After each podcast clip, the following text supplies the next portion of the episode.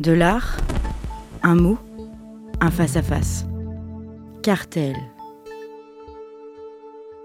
Dans Cartel, tout au long de la saison 2, nous essayons de comprendre les liens qui existent entre culture savante et culture populaire. Et dans cet épisode, nous inversons les lois de la gravité.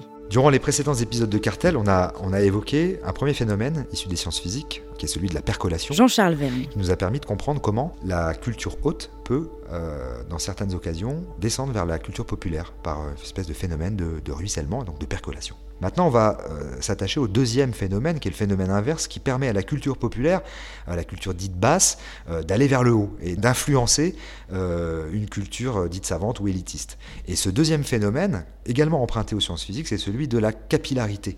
La capillarité, quand on parle de capillarité, on pense tout de suite aux cheveux, hein, shampoing, lotion capillaire, donc on aurait presque pu intituler euh, cet épisode Capillarité, euh, on achève bien les cheveux, hein, en s'inspirant d'un roman euh, et d'un film célèbre.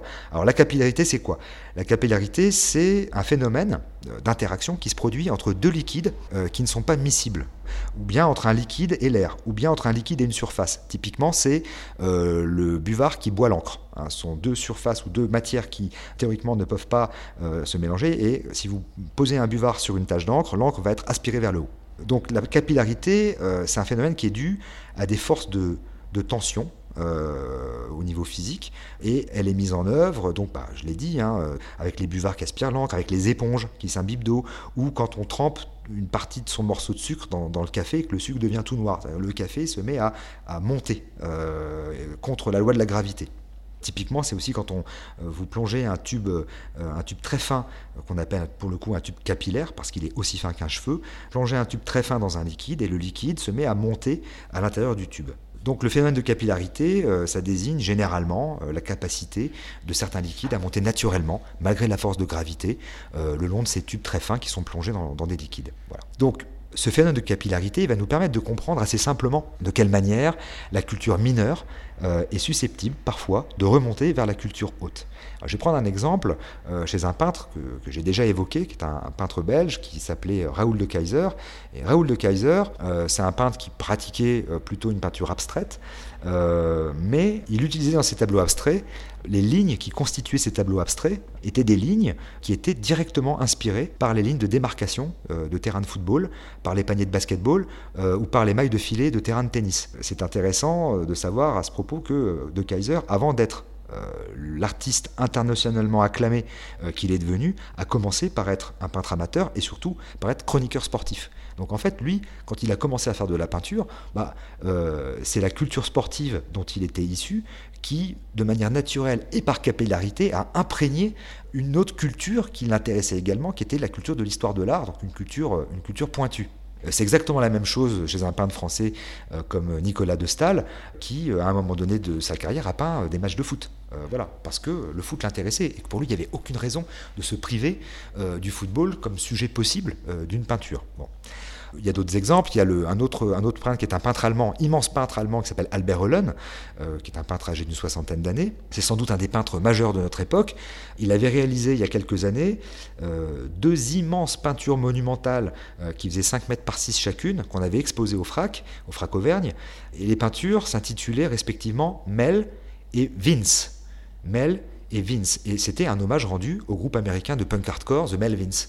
Helen est un fan des Melvins euh, et donc il a décidé de faire deux immenses peintures euh, en hommage aux Melvins, sans jamais d'ailleurs s'interroger euh, sur le bien fondé d'une telle citation au sein d'une production artistique qui est qui est la sienne, qui est mondialement diffusée auprès des plus grands collectionneurs et des plus grandes institutions qui, euh, pour la plupart, ne supporteraient pas l'écoute d'un seul morceau des Melvins. Voilà.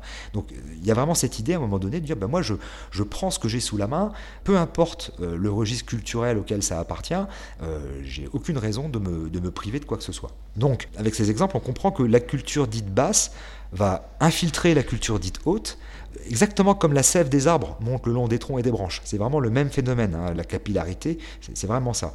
On a déjà parlé de l'exemple des rappeurs invités par les grandes écoles à exposer leur conception de l'écriture auprès d'étudiants de haut niveau, euh, des étudiants scientifiques ou littéraires. Euh, on ne peut pas accuser euh, ces écoles de condescendance ou de démagogie, elles ont bien d'autres choses à faire. Simplement, il arrive un moment ou certaines formes culturelles qu'on considérait jusqu'alors comme, comme peu fréquentables dans les hautes sphères, eh ben, génèrent de nouveaux modèles, de nouveaux paradigmes, euh, de nouvelles possibilités euh, de réflexion, euh, d'invention, d'innovation. Voilà. Donc refuser par exemple la révolution culturelle du rap et de la syntaxe du rap serait sans doute une erreur. Puis d'ailleurs, même si on va aller un peu plus loin, il suffit d'interroger n'importe quel directeur de scène de musique actuelle pour comprendre que les programmations des scènes de musique actuelles en France et ailleurs sont désormais majoritairement axées vers le rap et le hip-hop, euh, et que les instruments électriques du rock, c'est-à-dire la guitare, la basse et la batterie, sont en passe de devenir mineurs face à l'emploi du sample et de la musique assistée par ordinateur. Donc de toute façon, euh, qu'on le veuille ou non, euh, la culture de la musique électronique, électro, hip-hop et rap, elle est en train de devenir majeure. Elle est peut-être mineure pour une certaine génération d'auditeurs, mais elle est euh, incontestablement majeure pour la génération suivante qui n'écoute quasiment plus de musique faite à partir de, vrais, instruments. Hein, voilà. Je crois qu'il faut un peu de lucidité là-dessus et, on est obligé de le prendre en compte. quelques exemples, moi il y, a un truc que j'aime bien, c'est un, groupe de post-punk anglais qui s'appelle Sleep for Mods, bah, quand vous allez voir un concert de Sleep for Mods, qu'est-ce que vous voyez sur scène? Vous voyez deux types. Il y en a un qui est devant un ordinateur et qui finalement euh, se contente de lancer des boucles qu'il a qu'il a préparé au préalable, donc il ne fait rien sur scène. Et puis euh, le, deuxième, c'est le chanteur. Et le chanteur, euh, qui s'appelle Jason Williamson, lui, ben, il a un phrasé qui est très proche à la fois du rap, mais aussi du Sprechgesang dont j'ai déjà parlé, qui est ce, ce, phrasé inventé par Schoenberg en 1912. Donc on est entre le punk, entre le rap, euh, on sait plus trop où on est, mais quoi qu'il en soit, il n'y a pas d'instrument sur scène.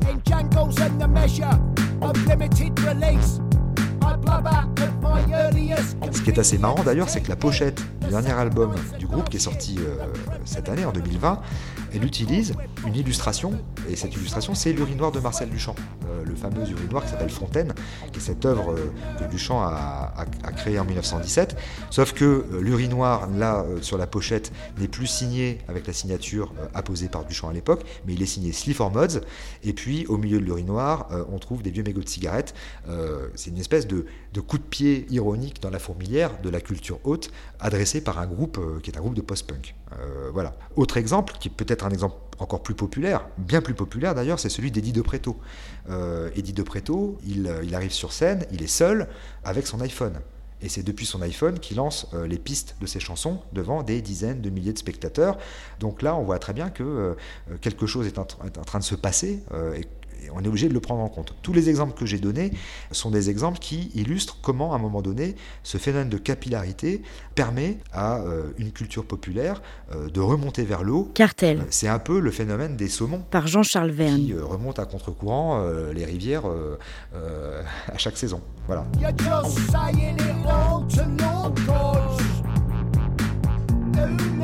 À retrouver en téléchargement sur toutes les plateformes de podcast.